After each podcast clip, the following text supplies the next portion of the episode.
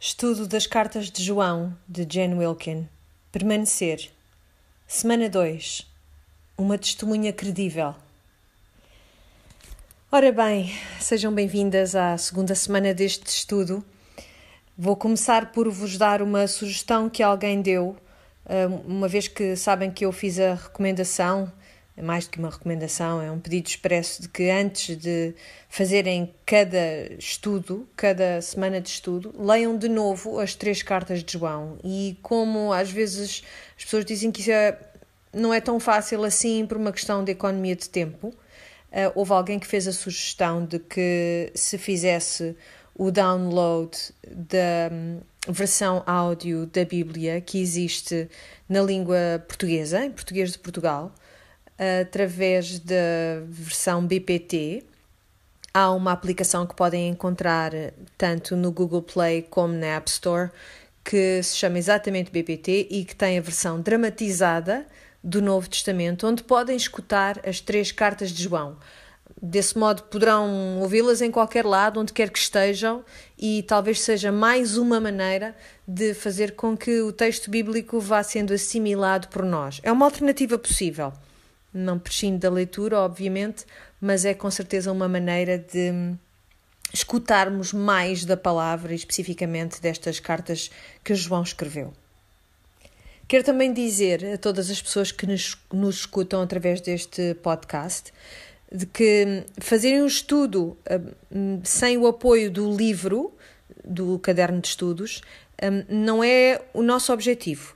Portanto, uh, se necessário for, Contactem por isso a Igreja da Lapa, caso estejam interessadas em receber o caderno de estudos, uma vez que ele é imprescindível para que este estudo prossiga do modo que nós entendemos eh, que ele seja feito.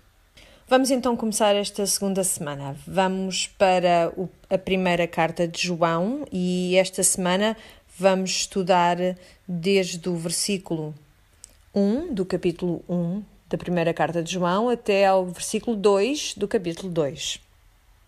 Deixem-me começar por vos falar de um, de um filme que eu gosto muito, um dos meus filmes preferidos para ver no Natal, que é o filme Elf.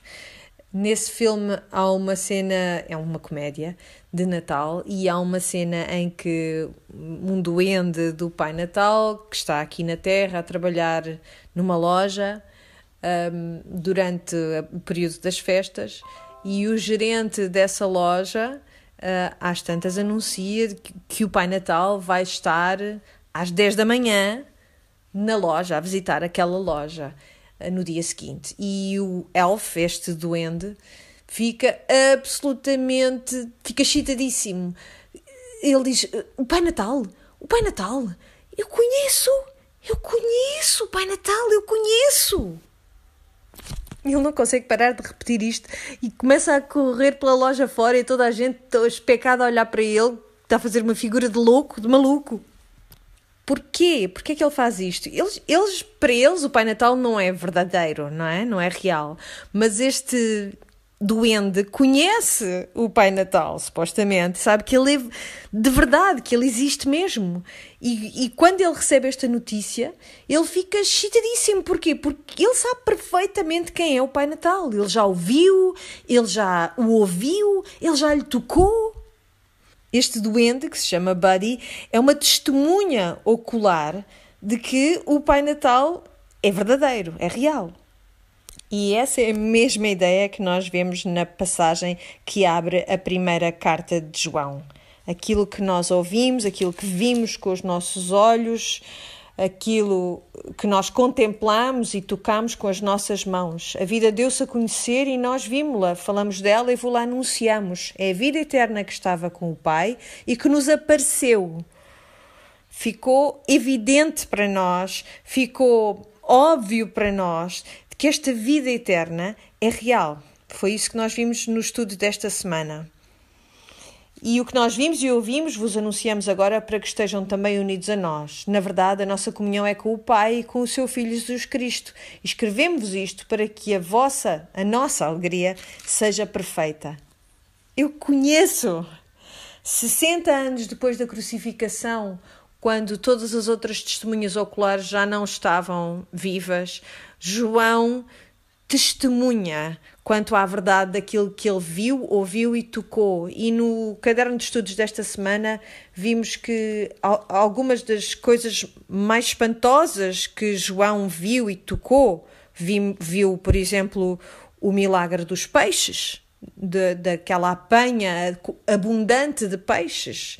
Viu também a transfiguração no topo do Monte Horeb, em que a própria voz de Deus foi audível, dizendo: Este é o meu filho amado, escutai-o. Ele tocou no Cristo ressurrecto.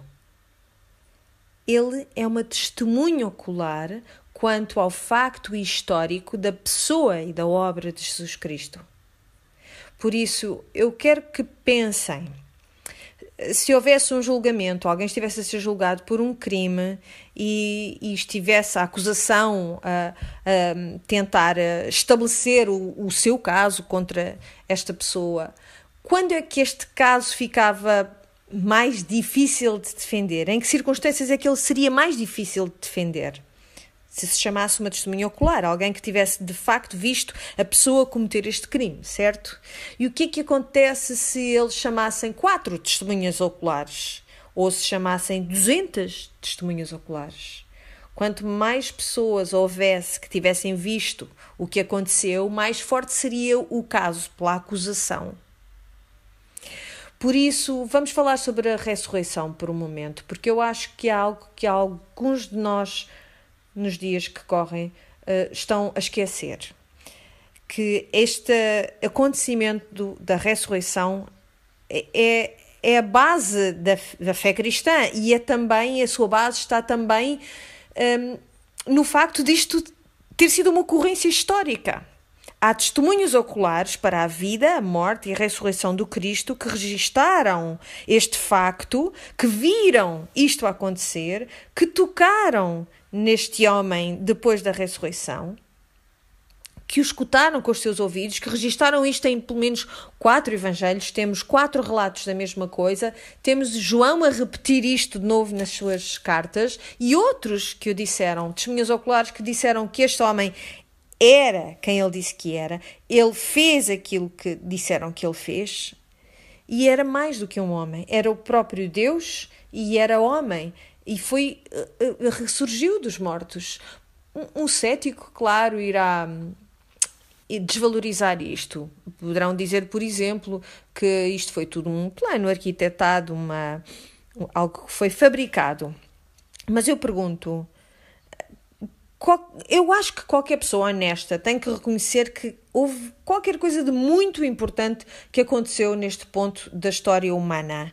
Porque o que quer que seja que tenha acontecido neste tempo em que Cristo viveu, quer tu acredites que ele era apenas um homem, um, ou que era um, um anjo, um, ou um Deus, houve qualquer coisa que aconteceu que gerou isto que chamamos cristianismo. E há algo muito interessante aqui quanto a estas testemunhas oculares. Elas não estavam só dispostas a dizer que isto aconteceu. Elas estavam dispostas a morrer para justificar que isto aconteceu. Elas estavam dispostas a apostar as suas vidas nesta verdade. Esta é uma das razões pelas quais João era o único, neste ponto da história, quando esta carta foi escrita, que ainda poderia falar por si mesmo. Os outros já tinham morrido. Eles estavam dispostos a afirmar a autoridade do seu testemunho e a afirmá-lo com o custo das suas próprias vidas. O cristianismo é uma fé histórica, num registro histórico. Se olharmos para outras coisas que aconteceram na história há dois mil anos atrás, se, se houvesse quatro testemunhas oculares e quatro registros que estariam alinhados uns com os outros, o que é que nós diríamos? Que existia uma muito boa hipótese de que aquilo que foi relatado seja de facto verdade. Mas quando se trata da Bíblia, é como todos aqueles que estavam na loja quando o Buddy, o, o duende, uh, teve aquele, aquela explosão de, de excitação por causa de saber que o Pai Natal ia estar lá no dia seguinte. Não iriam acreditar, não é? E assim fazem as pessoas com a Bíblia tornaram Jesus numa figura mitológica do passado. Mas eu e tu, como aqueles que têm visto o que é o trabalho transformador do Evangelho nas nossas vidas, até hoje conseguimos estar aqui perante o mundo e dizer: Eu conheço, eu conheço. Nós não ouvimos, não lhe tocamos e não escutamos esse som audível vindo de Jesus, mas espantosamente a Bíblia diz-nos que eu e tu, neste nosso conhecimento em segunda mão deste de Deus, do Deus o Filho, somos mais abençoados do que aqueles que de facto estiveram lá naquele momento histórico. São as palavras de Jesus a Tomé, quando Tomé quer tocar nas, nas feridas de Jesus no seu corpo. O, o Senhor Jesus diz: Tu crês porque viste, mas abençoados são aqueles que, que vão crer sem nunca ter visto. E sabem quem são esses que vão acreditar sem nunca terem visto? São vocês. Nós somos abençoados porque temos o Espírito Santo que testifica da verdade em nós. Isso é incrível. Por isso, João começa aqui, assim como começa no seu Evangelho, no Evangelho que escreveu, dizendo: Nós vimos-lo. Isto é algo verdadeiro que nós te estamos a dizer. Vamos olhar para o versículo 1 em que João diz: Escrevemos acerca daquele que é a palavra da vida, que já existia no princípio de tudo. E esta é mais uma vez é uma referência àquilo que ele já dizia no Evangelho que escreveu. E ele, na verdade, quer que nós pensemos no princípio de todas as coisas, no primeiro capítulo de Gênesis. Portanto, ele quer que este princípio de Cristo, em que ele fala deste relato de ter visto o próprio Cristo, ter ouvido e ter-lhe tocado, seja tão significativo para nós como o relato do princípio de todas as coisas que podemos encontrar em Gênesis. Porquê? Porque é o princípio da implementação de mim e de ti como novas criaturas. Tivemos essa primeira criação, que é relatada em Gênesis, agora temos uma nova criação. Aquilo que nós ouvimos e vimos com os nossos próprios olhos, também o contemplamos e lhe tocamos com as nossas mãos. Então, no verso 1 temos nós vimos com os nossos próprios olhos, e depois no verso 2 temos de novo nós vimos-la, falamos dela e vou-la anunciamos, e depois um pouco mais abaixo no versículo 3, de novo, o que nós vimos e ouvimos vos anunciamos. Três vezes João usa a mesma palavra, o mesmo verbo. Por isso eu quero que vão a João capítulo 20, e vamos ver onde mais uh, aparece esta palavra, este verbo, João 20. Evangelho segundo João. É melhor uh, continuarmos a fazer esta distinção para não nos confundirmos quanto ao que é o que são as cartas de João e o Evangelho segundo João. Então, Evangelho segundo João, capítulo 20, versículo 1. Esta é a imagem daquilo que acontece na manhã da ressurreição. Diz então: no primeiro dia da semana, Maria Madalena foi ao túmulo logo de manhã, fazendo ainda escuro, e viu que a pedra da entrada já tinha sido retirada. Foi a correr ter com Simão Pedro e com o outro discípulo, aquele que Jesus amava. Quem é? É João. Então temos Simão Pedro e João, ela vai ter com eles e diz-lhes: Levaram o Senhor do túmulo e não sabemos onde o puseram. Então Pedro e o outro discípulo saíram que é outro discípulo, é João, e foram ao túmulo ver o que se passava. Iam a correr juntos, mas o outro discípulo, João, correu mais do que Pedro e chegou primeiro. Inclinou-se para ver e reparou que as ligaduras continuavam ali, mas não quis entrar. O que este verbo quer dizer no original grego é, é, o, é o simples ato de ver e notar, perceber alguma coisa. Logo a seguir chegou Simão Pedro, entrou no túmulo e ficou admirado ao ver as ligaduras no chão, o mesmo verbo, e, e o pano que cobria a cabeça de Jesus dobrado a um canto e não misturado com as ligaduras. Depois entrou também o outro discípulo, que tinha chegado primeiro, que era João, viu e acreditou. Aqui este, este verbo é diferente. O que isto quer dizer é que ele compreendeu, escrutinou, assimilou, olhou com entendimento, viu e acreditou. Na verdade, ainda não tinham entendido a escritura segundo a qual Jesus havia de ressuscitar. Adivinhem qual destes verbos é utilizado no primeiro versículo do capítulo 1 da primeira carta de João. É o mesmo, é o mesmo que ele utiliza. Aquilo que nós vimos e olhamos com entendimento. Nós que o ouvimos e vimos com os nossos próprios olhos, também o contemplamos e lhe tocamos com as nossas mãos. O que nós vimos e ouvimos, vos anunciamos agora para que estejam também unidos a nós. Portanto, eles testificaram quanto à verdade, aquilo de que já falamos, mas mais do que isso, proclamaram. Isto, é, isto é significativo porque na semana passada falámos dos gnósticos.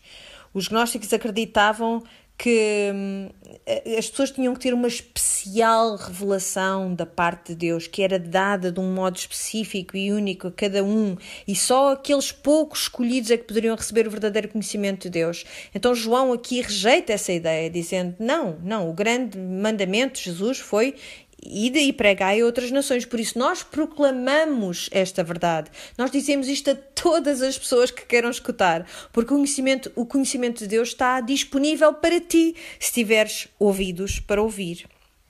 Por isso, rejeitando essa ideia dos gnósticos, ele, ele diz: Nós testificamos desta verdade e nós proclamamos esta verdade. E no versículo 4 ele diz: Escrevemos-vos isto para que a nossa alegria seja perfeita. Como é que essa alegria pode ser perfeita? Está aqui no versículo 3, quando nós temos comunhão uns com os outros e comunhão com o Pai e com o seu Filho Jesus Cristo.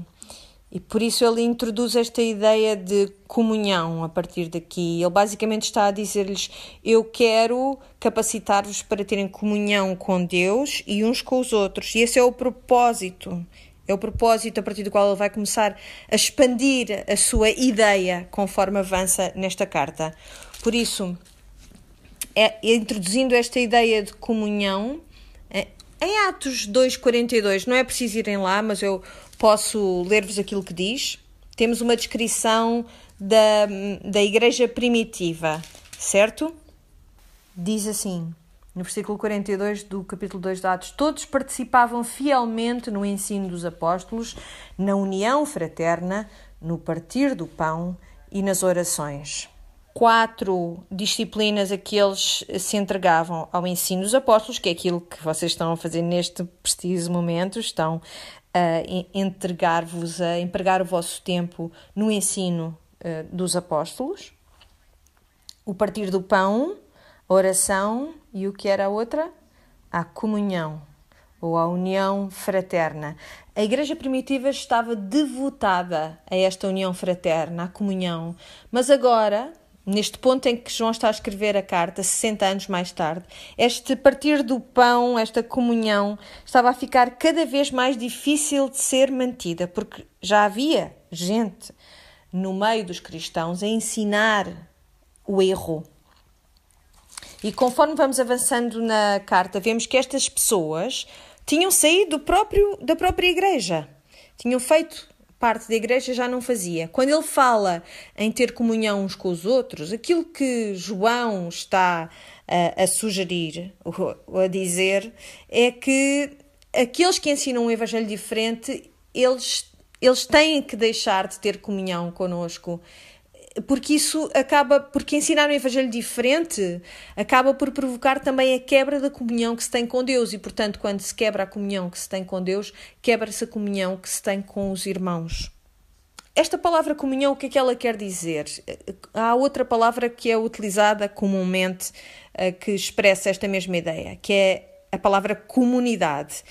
Eu e o meu marido eh, temos um grupo em que ensinamos, damos aulas de parentalidade.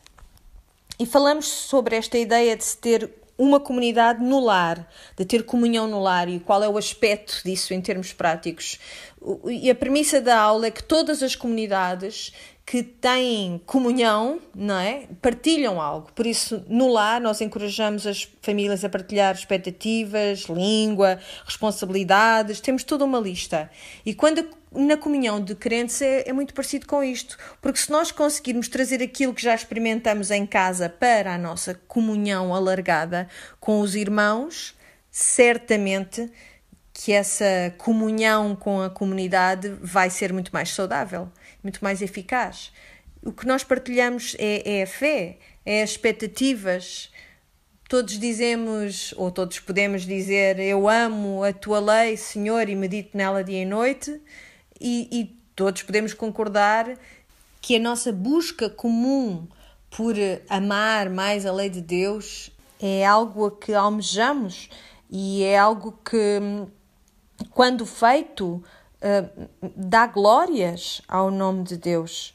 E, e, e é assim que nós somos mudados para ficarmos cada vez mais como Ele. Temos essas expectativas e, e é claro que não conseguimos cumprir com toda esta expectativa neste, neste momento, mas por causa disso mesmo, partilhamos também graça uns com os outros. Também partilhamos recursos. Ou será que não partilhamos recursos? Era assim que deveria ser na nossa comunidade. Talvez uh, na tua comunidade se consiga de facto partilhar os recursos uns com os outros. Talvez alguém precise de ajuda com os filhos, talvez alguém precise de ajuda para comprar, uh, para ir à mercearia, para comprar comida, qualquer situação, ou talvez partilhemos tempo, porque isso é outra coisa que as comunidades devem partilhar. As pessoas que estão devotadas à comunhão procuram novos modos de partilhar o seu tempo e também de partilhar a sua língua. Nós temos uma língua partilhada enquanto crentes, a linguagem do perdão, a linguagem do arrependimento e da confissão, a linguagem do evangelho e nós unimos-nos à volta dessa linguagem. E isso faz com que nós sejamos uma comunidade. Mas eu penso muitas vezes, será que estamos de facto devotados a isto ou vemos isto, estas práticas como apenas um, um acrescento, um bónus? É que nas igrejas primitivas isto, isto era a, a base da sua comunidade. Eu acho que qualquer um de nós consegue identificar nessas quatro práticas uma em que seja boa, em que nós tenhamos sucesso. Mas será que somos bons nessas quatro práticas? Será que elas são todas igualmente importantes? Ou será que pensamos que a nossa fé é algo que é feito, que é para ser experimentado por nós mesmos, sozinhos? Quando vimos à igreja ao domingo, e nos sentamos e temos o nosso momento de louvor muito especial entre nós e o Senhor apenas. Não é essa a imagem que a Escritura pinta para nós. A imagem que a Escritura pinta para nós é uma imagem em que nos juntamos todos, juntamos as nossas vozes e louvamos juntos. E é isso que o louvor deve ser. O louvor deve ser um momento em que nós estamos plenamente conscientes uns dos outros, da partilha desse louvor. Não sou só eu a levar a minha voz ao Senhor, estamos juntos a, a concordar que Deus é aquele Deus que nós estamos a louvar e essa é uma comunhão muito doce para mim. Será que nos devotamos a ela? Os gnósticos diriam: é a tua experiência com o Senhor, deve ser muito pessoal, mas em contraste com isso, os gnósticos dos tempos modernos, que nem sequer se auto-intitulam gnósticos, não sabem o que seria, se calhar, dizem que não, trata-se de encontrares uma. teres uma relação pessoal com Deus, entre ti e o Senhor. Eles não estão completamente errados, pois não. Até que isso se torna em algo que quase nos impede de termos verdadeira comunhão com os outros, essa nossa relação muito pessoal com Deus. Temos de ter contexto, temos de ter comunidade. Então, depois destes primeiros versículos preliminares, estes quatro primeiros versículos em que João aponta para aquele uh, cuja presença, cuja, cuja realidade histórica foi testemunhada uh, por cada uma das, das testemunhas oculares, como João é, ele vai avançar. Vai avançar para uh, nos falar de termos que são contrastantes. E estes termos contrastantes são aqui, neste versículo 5, a luz e as trevas. E o que é que isto nos lembra? O Evangelho, segundo João, não é? Em que ele fala também como as trevas não compreenderam a luz. É o mesmo padrão. No versículo 5 ele diz: Esta é a mensagem que ouvimos de Jesus Cristo e que agora vos anunciamos. Deus é luz e nele não há trevas. Se dissermos que temos comunhão com ele e andarmos nas trevas, mentimos e não praticamos a verdade. Ao contrário, se levarmos uma vida de luz, tal como Deus que está na luz, temos comunhão uns com os outros. E o sangue de Jesus, seu Filho, purifica-nos de todo o pecado. Se dissermos que não temos pecado, enganamos-nos a nós próprios e faltamos à verdade. Mas se confessarmos os nossos pecados, Deus, que é fiel e justo, perdoará os nossos pecados e nos purificará de todo o mal. Se dissermos que não cometemos pecado, fazemos de Deus mentiroso e a sua palavra não está em nós.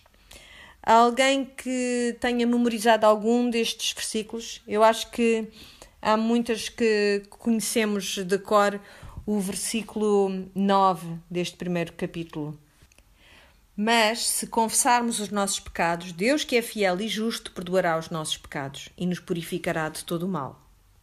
Ou, noutra tradução, se confessarmos os nossos pecados, Ele é fiel e justo para nos perdoar os pecados e nos purificar de toda a injustiça. Eu tive que o decorar quando era criança e, e agora vemos como isto encaixa em toda esta discussão. Então, começa por falar nesta ideia que Deus é luz e nele não há escuridão. E mais uma vez vemos uma rejeição desta ideia dos gnósticos, em que eh, eh, Deus é apresentado como a, a luz e, e, as trevas, que é um yin e um yang, e que há uma espécie de um, um eh, equilíbrio que se estabelece entre uma parte e a outra. Mas o que é que João diz em contraste com isso? Não. Nele há luz, não há escuridão nenhuma. Aquele que disse faça-se luz está completamente imbuído na luz e não há uma, um grama de escuridão neste Deus. Aquele que disse faça-se luz, que vemos no início da Escritura e vemos no final da Escritura como sendo a fonte de toda a luz. Uh, não haverá necessidade de sol, de lua ou de estrelas, porque Ele próprio será a grande luz que emana toda a luminosidade. Este Deus, neste Deus, não há trevas nenhumas. A luz e as trevas são boas metáforas para santidade e pecado, não são? Por isso, eu e tu, porque vivemos num tempo em que há luz elétrica, para nós é um bocadinho difícil compreender o que é, que é isto da escuridão total. Mas as pessoas que viveram neste tempo sabiam muito bem o que era estar na escuridão total, porque assim que o sol se punha, acabou-se. Não havia hipótese de se fazer mais nada, não havia mais trabalho, não havia mais nada que se pudesse fazer. Até o sol se levantar de novo, era por aí que se ficava. A menos que se tivesse algum dinheiro para comprar uma lamparina, e seja como for, sabemos que as lamparinas não eram assim muito eficazes, não é? Se alguma vez acamparam, é melhor não começarmos a falar sobre acampar, eh, em que temos a nossa lanternazinha, estamos no meio de ninhures, e pensem em quantos lugares na Escritura é que nós vemos a escuridão vista como uma coisa negativa e a luz retratada como uma algo positivo, um retrato da santidade de Deus. Quando as pessoas forem castigadas no fim dos tempos, vão ser atiradas para a escuridão total. E isto faz-me lembrar quando estamos a acampar e há uma fogueira e enquanto estivermos virados para a luz que vem da fogueira está tudo bem, mas assim que olhamos por cima do, do ombro, a escuridão é total atrás de nós. Há bichezas esquisitas, pode haver, sabe-se lá o que nesta escuridão. Mas para nós não é comum experimentar esta escuridão total. Não é algo que nos aconteça com frequência. Quando eu estava na faculdade, lembro-me que partilhava um quarto com outra rapariga e essa rapariga um dia tinha ido para a cama antes de mim e, e eu tive de entrar no quarto à noite para preparar algumas coisas para no dia seguinte não ter que o fazer. Então entrei no quarto estava completamente escuro, escuro como breu, e eu bati com o dedo do pé e doeu imenso. Eu estava a tentar não fazer barulho, a tentar juntar as minhas coisas e pô-las no sítio certo. E, e quando acabo de fazer aquilo que tinha de fazer, eu só conseguia sentir esta dor do meu dedo do pé, mas estava tão escuro que eu deitei-me e pronto, e acabei por adormecer. No dia seguinte, quando acordei e saí da cama, parecia um local de crime eu tinha começado a sangrar de uma tal maneira e não me tinha apercebido. Tinha espalhado aquele sangue por todo o lado, nos sítios por onde tinha andado dentro do quarto, tinha metido na cama ainda a deitar sangue. E qual era a diferença então, naquele momento? Havia luz e, portanto, eu agora conseguia ver. Uau! Havia qualquer coisa a acontecer muito mal e eu nem sequer me apercebi ontem à noite. E é isto que faz a luz. Quando a luz brilha na escuridão, ela faz duas coisas. Revela aquilo que estava escondido, certo? Por isso, revela aquelas coisas que não conseguias ver, mostra-tas e uma vez vistas essas coisas, não é possível fazer de conta que não as vimos. Uma vez que alguém liga essa luz, uma vez que nós nos tornamos crentes e, e, e que o Senhor envia o seu Espírito para viver em mim, essa luz acende-se. E isto é muito importante, porque nós vamos ver daqui a pouco como é que é essa coisa de se dizer que se anda na luz e na verdade não, não andamos na luz. Uma vez que esta luz esteja acesa, não conseguimos parar de ver as coisas que a luz revelou. Por isso, a luz revela aquilo que estava escondido e depois faz outra coisa, faz com que as coisas cresçam. Eu gosto muito de jardinagem e comecei a fazer isto quando um, vivi em Houston. E em Houston nunca faz muito frio, o sol nunca fica gelado. Uh, e não é normal quando se fala em Houston ou quando há alguma convite para visitar Houston, ninguém fala neste facto, que é a existência de baratas voadoras gigantes em Houston mas são enormes, são, têm uns 5 centímetros de comprimento, voam direitinhas a ti, atacam. Pessoalmente acho que elas me odeiam a mim especificamente, e, e mesmo que as pise, elas não morrem, elas são horríveis, horríveis. São aquelas que eu imagino que vão sobreviver a um holocausto nuclear se ela algum dia acontecer. Elas entram na nossa casa e, e, e, não pedem licença. E mesmo que a casa esteja muito desarrumada, muito suja, muito feia, eles ainda assim não têm nenhum problema em entrar-nos pela casa adentro. E parece que estão à espera. Eles escondem-se no teu jardim, escondem-se nos canteiros, e naquele momento em que tu estás mais fraquinha, mais vulnerável, eles entram-te pela casa adentro e atacam. Então, gostando de jardinagem como eu gosto, uh, eu sei que quando se começa a escavar nos canteiros, a preparar os canteiros, uma das coisas que temos sempre de fazer é, é, afastar as pedras ou tirar as pedras dos canteiros. E o que é que acontece quando essas pedras estão lá nesses canteiros já há um bom tempo? Quando levantamos as pedras, é é horrível, horrível.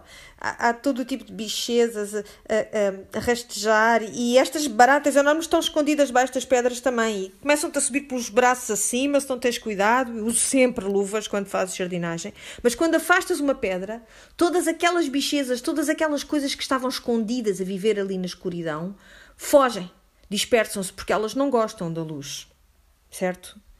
Por isso, é, é, é, todas estas coisas que existiam ali já não podem existir mais. Mas nós temos que afastar esta pedra, por muito nojento que seja, temos que continuar a fazer isso para podermos uh, um, arejar ali o, o solo, para podermos plantar novas coisas, para que existam plantas, para que exista fruto para o nosso trabalho. Mas temos de afastar essas pedras. Aquilo que está escondido nas trevas tem de ser afastado para que tu possas frutificar, para que haja crescimento. E é deste modo que a luz de Deus trabalha nas nossas vidas. Nós somos todos jardins rochosos e Deus, graciosamente, no seu próprio tempo, vai afastando essas rochas, essas pedras. E por baixo há muita coisa que nós não queremos ver. Mas Ele sabe que uma vez que tu afastes essa pedra e que a sua luz entre, aquilo que estava escondido na escuridão pode ser transformado naquilo que produz muito fruto. Por isso, vamos olhar para o que João tem a dizer sobre a luz e a escuridão. Ele vai fazer três afirmações que são modos pelos quais nós negamos que pecamos. Então vamos olhar para estas três afirmações. A primeira está no versículo 6. E ele diz: Se dissermos que temos comunhão com Ele e, andar, e andarmos em trevas, mentimos e não praticamos a verdade. Mas se andarmos na luz, como Ele na luz está, temos comunhão uns com os outros e o sangue de Jesus Cristo, seu Filho, nos purifica de todo o pecado. Por isso, vamos ver o que é que se está aqui a passar nestes versículos. Se dissermos que temos comunhão com Ele e andarmos em trevas, mentimos e não praticamos a verdade. O que é que Ele está a querer focar? Esta ideia de que uma vez que tu acendas a luz, já não podes continuar a fingir que estás nas trevas. Não podes continuar a fingir que não existe um rastro de sangue por onde quer que tu vás. Uma vez que a luz se acende e o teu pecado esteja exposto e tu estejas verdadeiramente a caminhar em luz, já não podes desviar os teus olhos do teu pecado e nem vais querer. Por isso, uma pessoa que caminha na escuridão, por outras palavras, uma pessoa que pratica o pecado habitual, que o faz como se nada estivesse a acontecer, com efeito está a dizer que ele não, não tem luz nenhuma no seu caminhar, não entende o Evangelho, a luz não foi acendida. Se esta pessoa continua a pecar e, e quer, quer continuar a pecar, então não conhece a graça, não compreende o Evangelho. Porque mesmo que tu continues a pecar depois de te tornares um crente, tu vais odiar isso. E antes de seres crente, não odiavas o teu pecado. Nem sequer o vias a maior parte das vezes. Porquê? Porque estavas na escuridão. Por isso, aqui ele diz que se nós dissermos que temos comunhão, se tivermos relação, se dissermos que temos uma relação com ele, mas continuamos em pecado habitual, revelamos que não temos comunhão nenhuma com Deus e somos mentirosos.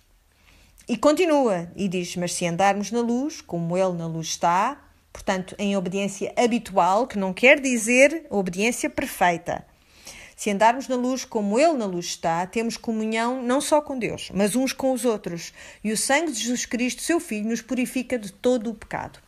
Se ele diz que o sangue de Jesus Cristo, o Filho, nos purifica todo o pecado, nós vemos que mesmo que caminhamos na luz, não quer dizer que estejamos sem pecado, quer dizer que habitualmente tentamos praticar a obediência. E, portanto, praticamos o quê? A confissão e o arrependimento, e, portanto, a graça para nós. E depois ele continua com outra, outra negação do pecado, no versículo 8. Se dissermos que não temos pecado, enganamos-nos a nós mesmos e não há verdade em nós. Aquilo que vemos aqui é uma progressão nestas três negações. A primeira negação é se eu disser que tenho uma relação com Deus, mas continuo a pecar, estou em negação. A segunda é se eu disser que não tenho pecado, estou a enganar-me a mim próprio. O que é que isto quer dizer? Se nós dissermos, por exemplo, ah, eu sou crente agora, portanto já não peco. Eu já consegui compreender tudo, já consigo praticar a lei, já não peco. Portanto, obrigada. Por mim, a coisa já está terminada.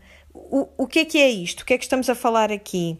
Estamos a falar das pessoas que nem sequer reconhecem que pecam. É o que nós chamamos de permissividade. É quando nós dizemos, ah, eu vou fazer o que eu quero porque a graça é abundante e vai haver mais graça para mim no dia seguinte.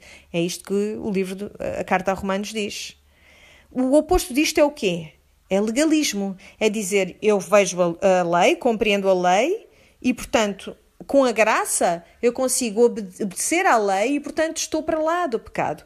Esta foi uma introdução também uh, trazida, uma ideia trazida pelo gnosticismo, porque o que eles pretendiam é que nós conseguíamos ascender a um, uma planície mais elevada, um entendimento mais elevado das coisas de Deus e que assim transcendíamos o pecado. E João está a dizer: não, não. Ainda temos que recorrer à graça, mesmo aqueles que caminham na luz. Nunca podemos dizer que não temos pecado, não enquanto estivermos neste mundo.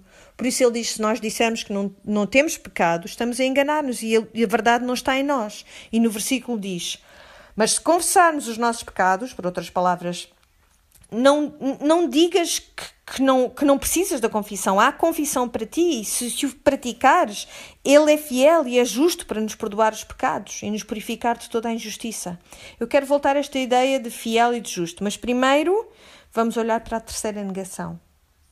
No versículo 10, se dissermos que não pecamos, não pecamos, fazemos-lo mentiroso e a sua palavra não está em nós. Então agora não se trata só de, ah, vou continuar a pecar porque posso, tenho graça, ou já não peco porque conheço a lei perfeitamente. Agora é mesmo dizer que nunca pequei. Mas quem é que poderia sequer pretender uma coisa destas? Muita gente, muita, muita gente. Isto é o relativismo moral, é disto que se trata. É a pessoa que diz: Eu compreendo, eu percebo o que tu estás a dizer, que isso é errado para ti, mas para mim não é. E, e, o relativista moral está devotado a assegurar-se de que criam um ambiente moral que valida o seu padrão de pecado. Que faz com que eles se sintam que qualquer comportamento que possam ter está certo, porque funciona para eles e a realidade deles é a realidade deles. Por isso, todos nós, na verdade, fazemos isto de certo modo na nossa vida. Mas, graças a Deus, o Senhor forneceu uma luz que, que tem que incidir sobre estas coisas e que as revela a cada um de nós a cada dia. Podemos sempre dizer: Ah, mas os meus motivos eram bons, eu tinha boas intenções, eu tenho um bom coração. E se calhar olhamos para a pessoa que está ao nosso lado e aquilo que ela está a fazer é tão obviamente mau que nós temos sempre esse recurso, não é? De dizer: Ah, é, aquele sim, aquele é que está muito pior do que eu, já visto o que é que ele está a fazer. Aquilo é que é mau. Por isso, nós temos muitos modos de fazer esta afirmação. Mas aquilo que ele está a dizer, que João está a dizer, é que se, se alguém que fizer isto o tempo todo na sua vida, estar sempre a relativizar o mal que faz, essa pessoa não está na luz. Não é possível, essa pessoa não está na luz. Porque se estás na luz, se tens a luz, tu amas a luz.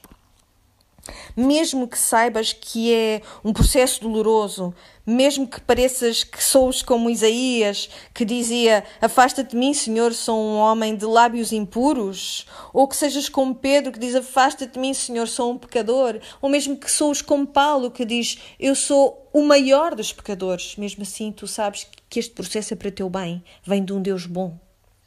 Por isso, estas três negações do pecado é, é disto que João está a falar. A confissão não é só admitir alguma coisa, é dizer a verdade sobre o teu pecado. É ser alguém que diz a verdade, ser alguém verdadeiro, dizer é isto que eu sou, foi isto que eu fiz. Por isso, o que tu tens de fazer é dizer a verdade sobre o teu pecado e ele será fiel e justo para perdoar o teu pecado. E eu acho que se nós conseguirmos perceber porque é que Deus é fiel quando ele perdoa os nossos pecados, eu acho que vale a pena pensarmos nisto. Porquê que é um ato de fidelidade da parte de Deus perdoar o nosso pecado quando nós o confessamos? A primeira razão óbvia é porque Ele está a ser fiel à sua palavra. Ele disse que perdoaria e, portanto, é isso que Ele faz. Não, tu não conheces ninguém que seja fiel à sua palavra como o nosso Pai do Céu é. Talvez conheças alguém que seja muito bom a cumprir com a sua palavra até certo ponto. Talvez até sejas tu essa pessoa que tenta fazer perfeitamente aquilo que diz, mas nós sabemos, como humanos que somos, que não o fazemos 100% das vezes, pois não? Mas quem é que o faz? O teu Pai do céu. Ele não pode deixar de ser fiel à sua palavra. E aquilo que ele disse foi: Eu vou perdoar se tu confessares o teu pecado. E ele ele fala-o-á. Ele é fiel à sua palavra. Ele é fiel também a outra coisa. Ele é fiel ao Filho. Ele é fiel à obra completa de Jesus Cristo na cruz, de cada vez que Ele te perdoa. E, e de cada vez que Ele diz: Está terminado, está terminado, está terminado. Eu sou fiel a essa obra completa de Jesus. Eu adoro esta imagem da fidelidade como ela, como ela é dentro da Trindade. Mas como é que é possível que Deus, sendo justo, perdoe os meus pecados? Como é isto possível? Porque eu tenho muitos problemas, há muita coisa errada comigo. Por isso, então, se Deus é justo, como é que Ele pode perdoar essa iniquidade em mim? Como é que se pode dizer que Ele é justo para perdoar os pecados e para nos purificar de toda a injustiça? Porque eu acho que muitos de nós pensam que as boas notícias do Evangelho são que Deus viu como, era, como eu era mau, como eu era má, a minha iniquidade, e Ele disse: Ah, eu vou limpar aqui o teu, o teu cadastro, amo-te e vem ser minha filha. Mas não é isso que ele faz, pois não. Ele vê o nosso cadastro, ele diz: Este pecado tem de ser castigado porque eu sou um Deus justo. E eu não paro de ser justo, nem por um nanosegundo. Eu sou sempre infinitamente justo e infinitamente gracioso e misericordioso. E por isso a minha justiça tem de ser cumprida, tem de ser satisfeita. E ele aí olha para o seu filho que não tem pecado e ele castiga-o a ele em vez de mim, pelo meu pecado. E por isso a justiça do filho é imputada a mim, milagre dos milagres, de tal modo que quando o pai olha para mim, ele seria injusto se não me perdoasse os meus pecados, porque por causa de Cristo. É incrível. O que nos leva a esta próxima secção em que vemos Jesus Cristo como nosso advogado, nosso defensor, porque ele é um tipo de defensor especial. Nos últimos versículos, ele introduz esta, este termo que vamos ver repetido ao longo das próximas semanas. Começa o capítulo 2 com este termo, meus filhinhos. Eu não sei como é convosco, mas se há alguém que está a tentar chamar a atenção para o meu pecado e dizer-me que eu preciso me confessar, eu prefiro que eles me chamem filhinha do que minha grande estúpida idiota. O tom de João é tão gentil e tão pastoral. Ele diz: Meus filhinhos, estas coisas vos escrevo para que não pequeis. E isso faria com que a minha alegria se completasse, diz João, se não pecasseis. Mas nós pecamos. E isto lembra-me a carta de Tiago, em que ele diz: Se algum de vocês falta sabedoria, ele diz: Não quero que vos falte nada, mas se a alguém faltar sabedoria, é, é faz-me lembrar isto que João diz aqui, não é? Eu escrevo-vos isto para que não pequem. Mas se alguém pecar, estão aqui as boas notícias. Nós temos um defensor junto do Pai, Jesus Cristo, o justo. Escutem bem isto: um advogado é um defensor que argumenta o nosso caso. Mas o verdadeiro significado desta palavra está mais próximo não de alguém que está à minha frente a defender-me, mas alguém que está ao meu lado. Ele vem para o meu lado e ele argumenta o meu caso perante o Pai. E que tipo de advogado é este que eu tenho? Será alguém motivado pela sua ganância? Será até alguém mais altruístico, como um defensor oficioso? Não, não é assim. Este é Jesus Cristo. A sua motivação justo. é a justiça. Ele está ao meu lado enquanto meu defensor. E esta outra parte é tão importante no versículo 2 João diz: Ele é a propiciação pelos nossos pecados e não somente pelos nossos, mas também pelos de todo o mundo. Ele é aquele que apazigua a ira de Deus, Ele é a satisfação para os nossos pecados, Ele é o sacrifício de expiação pelos nossos pecados. É o Cordeiro da Páscoa, aquele que foi morto estando inocente. E por isso eu posso estar perante Deus e não ser declarada culpada. Mas vejam bem a diferença entre um, este nosso advogado, este nosso defensor e alguém que tu possas ter num tribunal. Ele não está ao meu lado para argumentar a minha inocência perante o Pai. Ele está ao meu lado para reconhecer a minha culpa perante o Pai. E depois apresenta-se a si mesmo, no meu lugar. Ele é o meu sacrifício de substituição. É o meu vigário.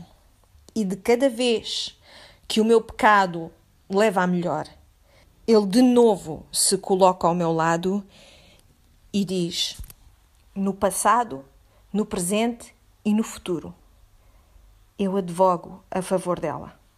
Eu, Jesus Cristo, o justo, eu declaro que ela tem a minha justiça. E nós vamos ver esta ideia desenvolvida mais à frente, mas eu gosto muito de como ele introduz aqui. Por isso eu tenho três perguntas para vos fazer conforme chegamos ao final do estudo desta segunda semana. Três coisas nas quais eu quero que pensem ao longo desta semana. A primeira é esta: vimos como João foi testemunha de Cristo. E eu quero perguntar como é que tu podes ser testemunha da verdade, das boas notícias da morte e da ressurreição de Jesus. Há alguma área na qual o Senhor tenha transformado tal modo o teu coração e para a qual tu possas apontar e dizer aquilo que estava perdido agora foi encontrado? Por isso, quando temos alguém na nossa vida que diz: Ah, eu, eu lembro-me que tu antes tinhas um mau feitio, o que é que te aconteceu? o que é que tu dizes? Eu conheço. Podes ser testemunha daquilo que aconteceu, daquilo que te aconteceu. Consegues celebrar esse facto, consegues testemunhar esse facto. A segunda coisa que eu quero que tu penses esta semana é como é que eu posso ser uma fonte secundária de luz. No Sermão do Monte, Jesus disse: Nós, vós sois a luz do mundo. Por outras palavras, vocês são a fonte secundária da luz de Deus, o que quer dizer que a nossa própria presença na sociedade, a nossa própria presença onde quer que estejamos na nossa vida, deve ser de tal modo impressionante que nós promovamos a justiça e revelemos a verdade. Tens sido assim? Tu vais ser muito mais eficaz nesta tua tarefa se tu permitires que o Senhor ilumine a sua luz em áreas da tua vida que têm estado nas trevas, aquelas coisas que queres esconder ainda dele. Porque quando nós vemos a nossa própria fragilidade, nós vemos a nossa necessidade de Deus, a necessidade de que Deus remova essas pedras. E nós vemos o fruto que vem daqui. E quando vemos este fruto, nós ficamos desejosas de mostrar isto aos outros. Como é que tu podes ser uma luz secundária? A terceira coisa que eu quero perguntar-te é: por quem é que tu podes advogar? De quem é que podes ser defensora? N não podes ser uma advogada como Jesus é um advogado por ti. Mas a favor de quem é que tu podes orar? A favor de quem é que tu podes interceder junto de Deus e, e suplicar por misericórdia? Quem é que nem sequer sabe que está em escuridão e precisa que tu intercedas por eles? Como é que tu podes ser como Cristo desse modo? As pessoas que têm visto a obra de Deus nas suas vidas não podem estar silenciosas. Elas são como o duende daquele filme, são como o Buddy. Correm, correm por esta vida fora, dizendo: Eu conheço, eu conheço. E não se preocupam com aquilo que as pessoas vão pensar, porque sabem que às 10 da manhã, amanhã, ou às 10 da noite, no dia seguinte, ou às 10 da manhã, de uma qualquer manhã, daqui a 100 anos, o céu vai abrir-se e, e todos verão. E todos o verão. Ele não é um mito. Eu conheço. Caminho esta semana como aqueles que testemunham da verdade. Vamos orar. Pai do céu, nós agradecemos-te pelo testemunho do teu filho que é trazido pelo apóstolo João. Nós pedimos-te, Senhor, que ele permaneça no nosso coração nesta semana. Pedimos, Senhor, para que não possamos assumir este, esta atitude de pecado que nos faz assemelhar tanto àqueles que encaram a tua graça com leviandade. Senhor, não vamos negar a tua verdade e a tua luz a tua luz que vai brilhar nesses lugares que temos escondido. Senhor, levanta as pedras nos nossos jardins e traz frutificação à nossa vida, para que o mundo veja o testemunho do poder transformador do teu filho Jesus. Pedimos-te isto no nome de Jesus. Amém.